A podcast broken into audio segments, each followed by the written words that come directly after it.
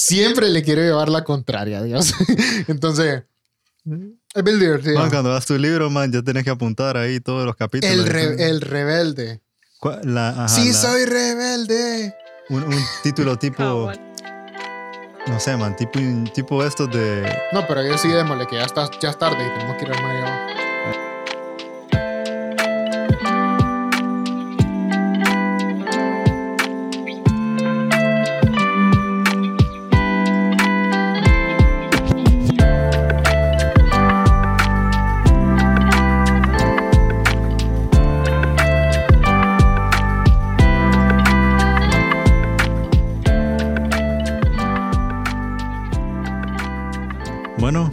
Buenas. Bienvenidos al episodio número 11. 11. ¡Uh!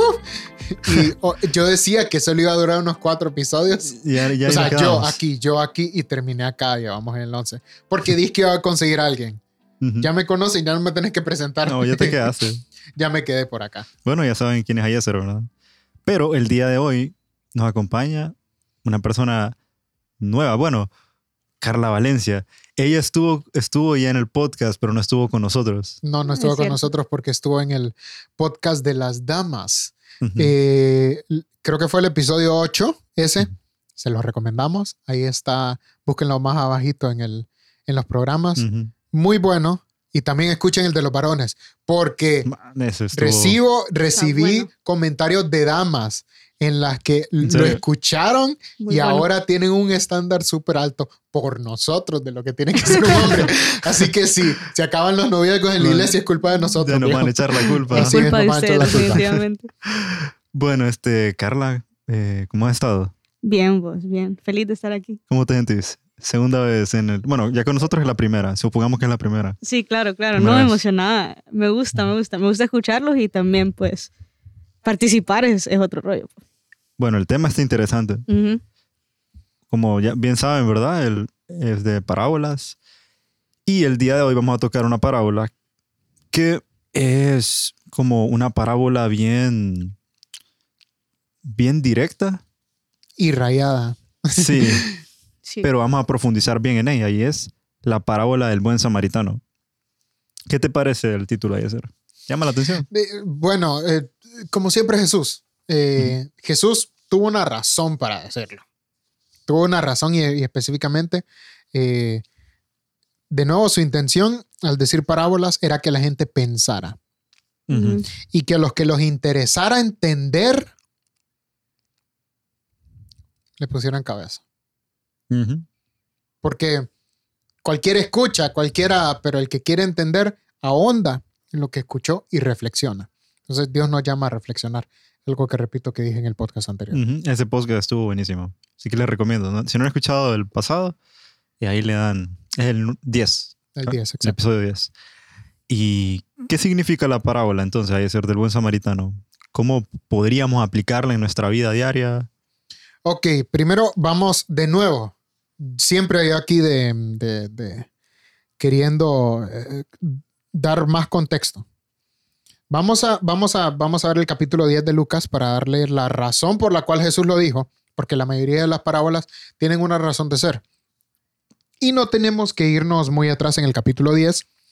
Y es que Jesús, eh, eh, déjenme ver por acá. Ah, espérame, espérame, espérame, espérame, espérame, ¿dónde está? Dios mío. Estaban los maestros de la ley preguntando que quién era su prójimo, porque ellos querían odiar a quien le caía mal, como nosotros, Ujú. como yo. Sí. No ayudarlos porque te caen mal, porque mm, no soportas estar con ellos, porque los consideras gente inferior. Ujú. Para nosotros los coléricos, es- eso es Los NTJ. Eh, no, lo- nosotros, eh, eso es parte de, de nuestra naturaleza caída. Y eh, Jesús les da este, les da este mensaje. ¿Ok? Eh, con la intención de decirles el estándar de Dios de cómo deben amar es mucho más alto del que ustedes piensan. Ujú. ¿Ok? Entonces, esa es la intención. Esa es la, la manera en la cual, la razón, perdón, la razón por la cual Dios, eh, bueno, Jesús habla de esta parábola. Y el contexto eh, cultural nos da mucho más eh, en el significado, porque los lleva a amar a gente que se odiaba. Sí. Vamos a explicar quiénes son los samaritanos. La mayoría del tiempo decimos, no, son gente de otro pueblo. Pero, pero- pero vamos a explicar más la razón por la cual eran odiados por los eh, fariseos. Los fariseos son descendientes de los intérpretes de la ley. Eh, podríamos, no podríamos decir exactamente si son levitas o no, pero son intérpretes de la ley. Eh, no necesariamente son los sumos sacerdotes. Entonces estos caballeros, como Pablo, antes de convertirse, tenían un alto celo por, por Dios, ¿cierto? Tenían un alto celo. ¿Qué es lo que sucede? Si nosotros nos vamos a Reyes, a, a Primera y Segunda de Reyes, Primera y Segunda de Crónicas, entendemos la historia de Samaria. ¿Qué es Samaria? Es la ciudad eh, que fue la principal en el reino de Israel, el reino del norte, específicamente. Y como el rey del norte no quería que fueran al sur a hacer sus sacrificios, ¿qué fue lo que hizo? Hizo un templo en Samaria para que pudieran ofrecer sacrificios. Y en ese templo se empezó a ofrecer sacrificios de todo tipo. Cuando hubo, el, cuando hubo el- la primera deportación, de la primera conquista, los que se quedaron se juntaron con gente de otras naciones. Hicieron completamente lo que Dios dijo que no hicieran. Sí. Completamente. Los deportaron y se empezaron a cruzar eh, con gente de otro tipo. Por eso es que normalmente en las películas o en las series vemos que los samaritanos tienen una tez más oscura. Hmm. Porque ellos se cruzaron con africanos, se cruzaron con todo el mundo, como nosotros los hondureños. Somos una eh, me- Mezcla de todo. mezcolanza de todo. No, no sabemos si somos blancos o negros, o grises o anaranjados. Ellos eran así. Entonces, los fariseos en su mente tenían razón para odiarlos y para considerarlos menores, porque ellos no siguieron las ordenanzas de Dios. ¿Y cuántas veces nosotros nos comportamos de la misma manera con otras personas? Nosotros los que estamos, los que estamos en una posición de, de, de- de no, hablamos hacia los cristianos, una posición en la que nos estamos portando bien, entre comillas, y miramos que alguien se está portando mal, nos empezamos a creer superiores y los empezamos a separar solo porque se están comportando de esa manera, en vez de hacer lo que Dios nos manda hacer Sí. que es lo que Dios nos manda hacer con el buen samaritano. Entonces, eh, eso nos da el contexto del por qué sucedía. Entonces, cuando Jesús cuenta esta historia, es como que ustedes actualmente, eh, vamos a poner un conflicto internacional. Es como que un militar ruso esté tirado en el piso en Donetsk, eh, Sí. eh, sangrando, muriéndose, y pasa un ucraniano Con o sin pistola. con pistola y le pidas al ucraniano que no le dispare al, al militar ruso. A ese nivel lo está llevando Jesús. Sí. ¿ok? Se a ese nivel no tiene por qué ayudarle. Y, y que pase un sacerdote de la iglesia ortodoxa y solo lo quede viendo. Y que después aparezca un militar ucraniano y levante al militar ruso y se lo lleve y lo cure. A ese grado, en contexto actual, es lo que Jesús quiere dar a entender. Tu prójimo no solo es quien te cae bien, sino a quien odias, a quien no te agrada. Entonces, Jesús toda la vida dicen, eh, es que la ley es demasiado rigurosa, pues no han, no han leído las parábolas, no han leído lo que Jesús dice. Jesús eleva todo a un rango mucho más alto. Entonces, esa es la explicación. Dios nos llama a amar no solo quienes nos agradan, sino a quienes no nos agradan.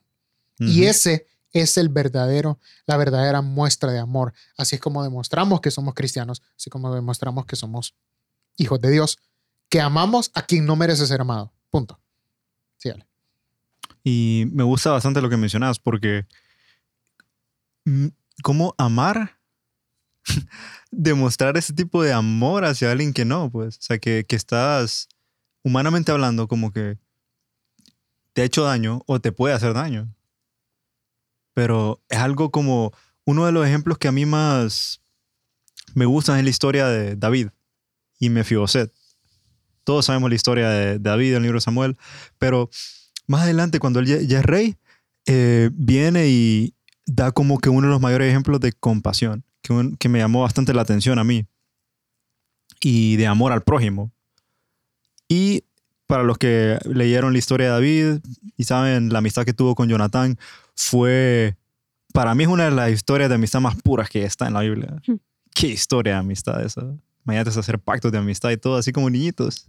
Este, Así como que best friends y todo. Pero, BFFs, eh, Pinky Promise. Sí, pero, pero un Pinky Promise que vos decís es que no trasciende, pues, porque lo hicieron con- hasta con Dios. O sea, Sí, vas a ser mi amigo de- del alma, pues. Y Jo- Jonathan murió y todo, y dejó a un hijo que se llamaba Mefiboset. Y como David fue su mejor amigo, este empezó como que a preguntar, ok, ¿quedó, quedó un descendiente de mi amigo? O sea, que, De que- Saúl, específicamente. de Saúl. Ajá, esto, eso es lo que, viene. no merecía. Vamos a dar más contexto. Sí. Cuando pasa de una familia a otra familia, un reinado, ¿qué pasa? Eliminación. Matan a todos. A Exterminio. todo lo de la otra familia. Más que todo, e- es importante ese dato porque en el imperio persa eh, solían matar a sus... Si alguien heredaba el trono, ok, exterminemos a todos. Los, los, los del trono anterior, Ujú. los que estaban. También en el, en el imperio romano. Más que todo en, la dinastía Julio Claudia. Ahí ocurría bastante eso. Y David, no, David, eh, ahí donde vemos lo del corazón conforme a- al Señor, ¿verdad? Conforme al corazón de Dios. Que él iba con otra intención. Y si leemos segunda de Samuel, eh, capítulo 9, versículo del 1 al 13, buscamos este, ese tipo de amor que David demostró. Porque se le informó de Mef- Mefiboset, que era hijo de Jonatán, que estaba vivo, eh, que estaba vivo, pero que estaba cojo. Así que se arrastraba por el piso. Estaba en las calles. No había silla de ruedas. No existían las sillas de ruedas. ¿Te imaginas que un man hubiera inventado las sillas de ruedas ahí? ¿no? Y es un negocio. Buen business. Y bueno, él se arrastraba por las calles. El hijo de su amigo del alma. Y él podría haber fácilmente, si hubiera tenido odio en su corazón hacia Saúl, porque lo intentó matar. El papá de Jonathan, Y Jonathan, no solo una vez. cantidad de veces lo intentó Varias matar. veces. Y con un odio tremendo hacia él. Él pudo, ah, este es un en vez de decir es descendiente de Jonatán, es descendiente de Saúl. Y lo mato por el odio. Pero no. Él, en vez de tener odio hacia él, tuvo bondad y compasión. Lo mandó a llamar y con su discapacidad y todo, no importaba. Y le dio un sentido de valor y pertenencia. Lo llevó al- a su reinado, básicamente donde él vivía, el castillo y todo. Y Y se sentaba al lado al lado de de la mesa. lo vistió, le dio de comer y ahora ya no iba a estar arrastrado en las calles. Como ese corazón, ¿verdad? Como él prometió de que un pacto con su mejor amigo del alma y lo cumplió. Es uno de los ejemplos que más me, me llaman la atención porque en vez de guardar odio hacia, en vez de decir, "Este fue descendiente de Saúl, no fue, no me importa si, la, si, tiene sangre de Saúl, tuvo también sangre de, de Jonatán, pero independientemente yo perdono a Saúl. O sea, man, ese man, o sea, qué corazón. A mí me es como qué ejemplo, David. Me gusta bastante. ¿Y qué conclusiones? Es decir, ves como que porque es interesante. A mí me gusta mucho esto porque es una es como poner la parábola del buen samaritano y, y Dios nos da cantidad de ejemplos. Este es uno, pero ¿qué otro has visto ahí, Cero? Por ejemplo, que, que te ha llamado la atención. Mejor le pregunto a Carla. Ok. Porque ya no, no le hemos dejado hablar y ya me acordé. Ajá. No, ahorita te va a regañar, te va a regañar Gaby si contestaba. Sí, sí, me regaña Gaby porque dice que me agarra el espíritu de Alex San Pedro. Ah, ok. Entonces. Somos fans de Academia de la Biblia aquí, por favor. Síganos también.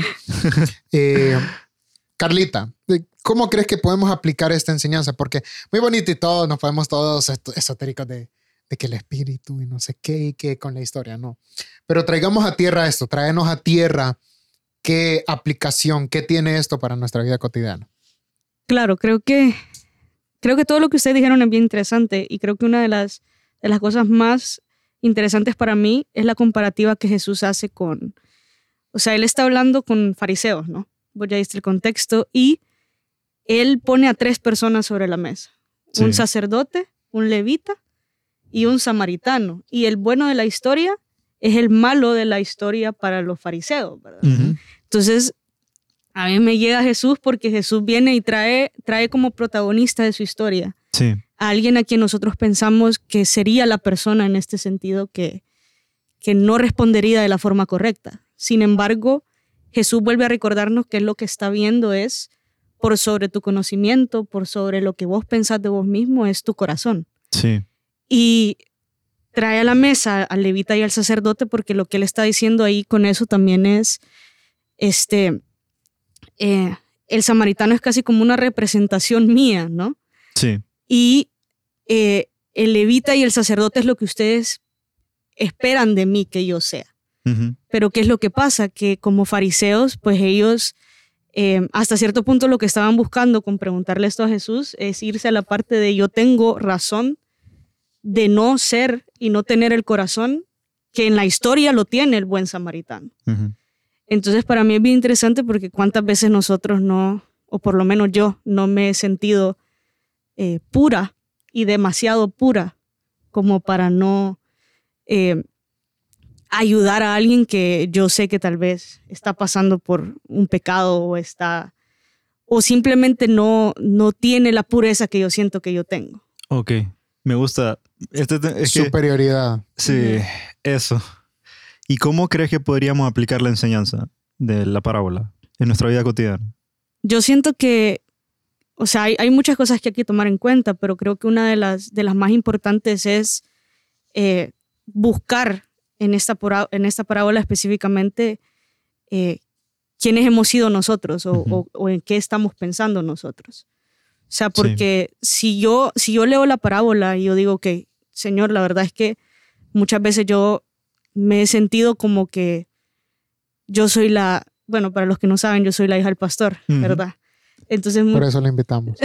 El pastor va a escuchar el podcast. Híjole, no, no, no. Entonces, o sea, muchas veces yo he sentido y, y me he puesto en la posición de, pucha, yo he estado toda mi vida en la iglesia, yo he cuidado la casa del Señor, yo he hecho todo lo que en mi parecer es lo correcto, ¿no? Y Sí. he seguido la ley, he seguido todo lo que... Y muchas veces esa superioridad me hace pasar por enfrente de personas que yo sé que el Señor me dice tenés que ayudar y tenés que, o sea, confortar y no solo, no solo darles la mano, sino hacer todo lo que el buen samaritano hizo, que fue ir más allá de lo que él tenía que hacer Sí. con tal de mostrar el amor de Dios. Exacto. Entonces, yo me pongo en esa posición y yo digo, híjole, o sea, yo soy la persona que le está preguntando a Jesús a quién tengo que ayudar, a quién no.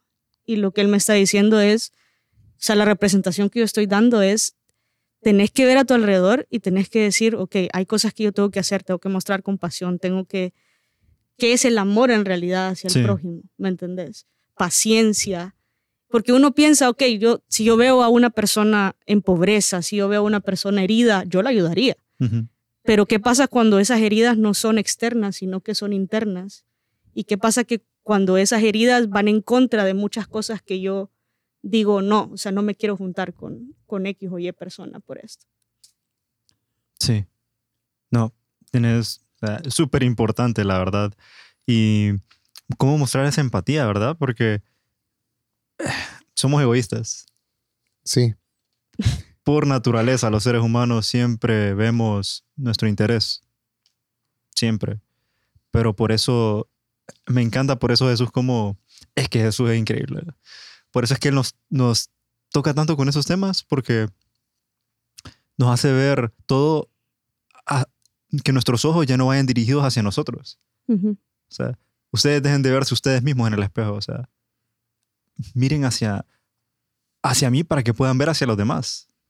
Y por eso es tan increíble las, esta parábola. Me gusta muchísimo. ¿Quieres aportar algo, Yeser, que te haya gustado? Mira, yo eh, encuentro un paralelismo en Lucas 6. Ujú. Lucas 6, 32, para mí es uno de los versos que más me cuesta. Sí, ¿Por qué? Porque yo, yo hago esta analogía porque Dios va transformando mi vida, obviamente, pero antes y bueno, bueno, creo que vos no conoces a Eliezer de antes. Carlita creo que sí, creo. ¿El de los campamentos o cuál? ¿O es No, el de antes. Eh, imagínense que uno, eh, cada uno es una ciudad. Vos sos una ciudad. Yo era una ciudad con las murallas de Jericó. Así, Nadie así. pasaba, viejo. Pero por dentro es el mundo de los Teletubbies. ¿Sí? Mi gente cercana podría confirmar, puede confirmar a la fecha de hoy, que soy una de las cosas, mm, dicen que soy cariñoso y que soy un osito. Sí. Entonces, yo, yo Lo es. acostumbraba a tener una, yo acostumbraba a tener una gran muralla porque las personas no son dignas de mí. No son dignas de él ahí es ser cariñoso porque se lo tienen que ganar. Ese es mi pensamiento. Como joven caído sin, perdón, sin, eh, sin la misericordia de Dios en su corazón. Ahora, cuando leo este capítulo allá por el 2018, 2017 pasó ciertos procesos, 2018 empiezo a, a componerme un poquito ah, después de vivir la vida loca. Versículo 32 lo estoy leyendo y mi querido amigo, pastor Enrique Saldívar, me lo recuerda. Si amas a los que te aman, ¿qué mérito tenés? Uf. Porque también los pecadores aman a los que los aman. Si haces bien lo que otros hacen bien, ¿qué mérito tenés? Porque también los pecadores hacen lo mismo. Hmm. El 20 35 dice, antes bien, amad a vuestros enemigos y haced bien. Sí. O sea, es un llamado de Jesús que se refleja en la, en la, en la parábola del buen samaritano. Tenemos que evitar prejuicios y estereotipos. Ah, tenemos que ar- amar como Jesús amó. Sí. Jesús defendió a la mujer en adulterio, pero le dijo también, hey, Sí. arregle sus vainas. Claro, claro. Entonces lo dijo y la amó y lo demostró. Al igual que con la mujer de, no me acuerdo, de Decápolis, que en, en el, en el, en, eh, que, estaba sacando agua, Ah, sí. La Él la amó. la amó revelándole. No, yo sé Sí, que vos claro. ten- ¿cuántos esposos tenía? Como cinco. Sí. De- había, ya, te- ya tenido cinco Sí. esposos. Pucha, ni en estos tiempos pasa. Eh, y, pero Jesús la amó. Entonces nosotros tenemos que aprender de que tenemos que reflejar el amor de Cristo no solo quien nos cae bien, Claro. sino con quien nos, quienes nos atacan. Sí. O sea, decir la verdad en amor, y eso es algo que nos cuesta. A mí me encanta decir la verdad, pero no me acostumbro a decirle en amor. Hay que aprender. Sí, a mí también. Y fíjate que está mi mamá escuchando, pero ella sabe. ella, ella sabe. Sí, Ok, ella sabe que Mis amigos cercanos también lo saben. A veces me dicen, papi, se pasó. Y yo, está bien. O sea, entonces, tenemos que buscar las maneras, tenemos que buscar esas cosas. La parábola del buen samaritano es Dios enseñándonos a amar nivel Dios. Amar nivel Dios. Amar es de verdad dar lo que alguien no merezca, pero no merece, perdón, a costa de tu beneficio, Sí. A costa de lo que vos sentís, a costa de lo que vos querés, a costa de, de lo que a vos te conviene. Porque, ¿qué tenía el samaritano? O sea, él dio más. Ujú. Él tenía solo que perder. Ujú. Nada que ese- ganar. Y ese es el verdadero amor. Ujú. y en todos los aspectos, en, la- en el relacional, en el familiar, en, en tu matrimonio, en lo que sea. Ver el bien de la otra persona sin Sí. importar el precio que vos tengas que pagar. Fíjate que me encanta eso porque eh, te hace como que entrar en una introspección porque, ok, yo, es como cuando vos le haces un favor a alguien, ¿verdad? Esperamos algo a cambio. sí. Sí, y estás como, espero que sea más de lo que yo hice. o- Ajá. Uno o- pone una libra de harina y esperas que pongan una libra de arroz, por lo menos. Para que entendamos. Sí. Y ah, como somos, ¿verdad? Como seres humanos, pero como Dios nos ama también. Claro. Como los ejemplos que, eh, que han dado de que cómo Jesús se les acercaba y les decía, ok, con cariño. Él decía la verdad con cariño. O sea, y era tan empático y compasivo, pero no es como esas personas, no si han escuchado, como, ok, no, es que Dios me acepta tal y como soy. Hmm. Eh, ok. eh, Sí, te acepta como eres, pero no pero no planea te- dejarte así. Dejarte. no te deja, exactamente, te acepta tal y como sos, pero no vas a salir y no te vas a quedar tal y como estabas. Y es lo que hace Dios. Dios me aceptó así también. Te aceptó a vos, aceptó a ti. Mm, Me A vos, aceptó así todo Sí. Amargado, eh, juicioso. Pero aquí vamos, lo amargado y lo juicioso se transformó en alguien eh, enfocado, en alguien, en un maestro. Que, y, y eso es algo que, que, que, que- le estaba compartiendo a Kevin Pineda la vez pasada. Eso de que tus defectos, Sí.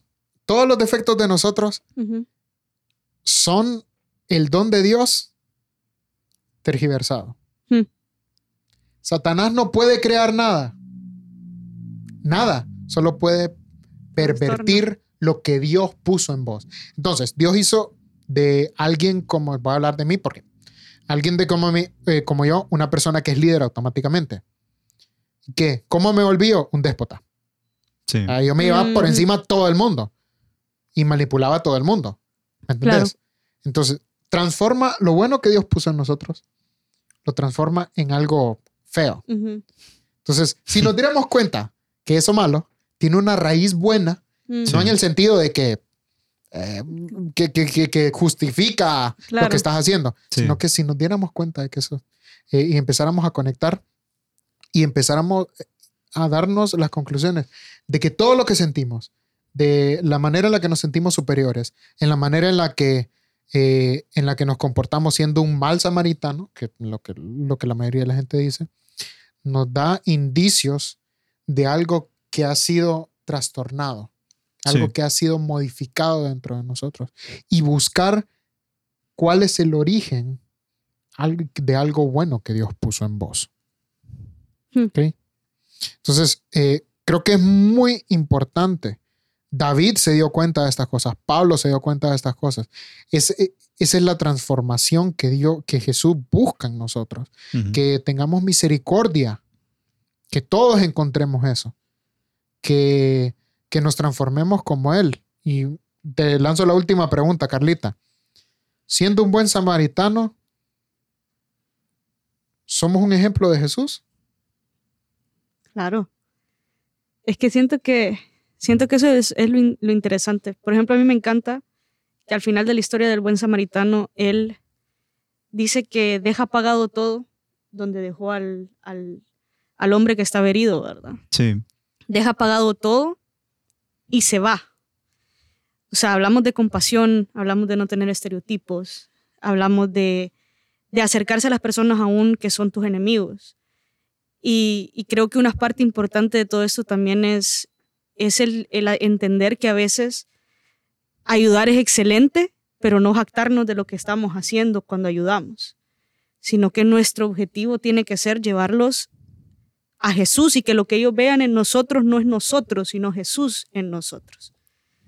Entonces, a mí me encanta cuando estabas hablando de, de Jesús con la mujer samaritana, Jesús con la mujer en adulterio, porque, porque era Jesús convenciendo y hablando a sus corazones y no era una persona como vos o como yo. Sí.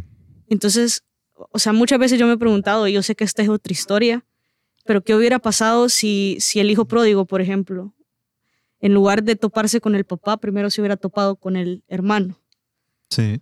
Muchas veces las personas se topan primero Yo soy con... el hermano. Sí, y yo siento que muchos somos el hermano, ¿me entendés? O sea, ¿qué hubiera pasado si, si la mujer en adulterio no la hubieran llevado donde Jesús, sino que la hubieran llevado como a muchas otras? Con Pablo. Exactamente. Uf. O sea, ¿qué hubiera pasado si a la mujer samaritana no se le hubiera aparecido Jesús, sino que uno de los discípulos? O sea, Arrepentite, hija del diablo. exactamente. En los TikToks. tipo los. TikToks. Entonces para mí es, wow, o sea, qué bueno que todos ellos en la Biblia, estas son historias en las cuales Jesús está primero. Entonces, ¿a quién estamos reflejando nosotros? ¿Con qué corazón lo estamos haciendo? Si sos el buen samaritano porque sos bueno y porque querés hacerlo por vos mismo, no, entonces no estás reflejando a Jesús. Pero si lo estás haciendo con el corazón de Jesús y aprendiendo a amar como Jesús quiere que nosotros amemos, que es a Amar nivel nivel Dios. Dios, Además, nivel Dios. y con el corazón de Dios como lo hizo David, Sí. conforme al corazón de Dios. Entonces ahí sí estamos reflejando a Jesús. y llegar a tener el atrevimiento que tuvo Pablo. Yo no lo tengo. Y dice, imítenme a mí que yo Mm. imito a Cristo. Ujú. Yo Sí. no tengo ese atrevimiento, no sé qué hacía ese hombre. No, Yo creo que ese es- hombre pasaba ayunando tres, tres veces a la semana Sí, para hombre. decir eso, pero debería de ser nuestra meta, que podamos decir genuinamente, me equivoco, pero con todo lo que puedo, trato de reflejar a Cristo. Trato de reflejar a Cristo y que la gente vea que aunque te equivocas, tratas de reflejar a Cristo. Eso es lo que una de las cosas que la parábola nos llama. No solo a darnos cuenta que nuestro prójimo es que no nos cae bien también, sino también apren- aprender a reflejarlo a él Sí, y mostrar su amor, que es lo más difícil que hay. Definitivamente. completamente. El amor que Dios nos tiene a nosotros, entregárselo y demostrarlo a la otra persona. Así es. Así que, bueno, la verdad es que estoy... Para terminar, quiero agradecerles a, a ambos, a Carla, a Yeser por haberme acompañado el día de hoy. Y muchas gracias también a todos los que se conectaron al podcast. Eh, esperamos hayan pasado una bonita semana y también momento de bendición y aprendizaje.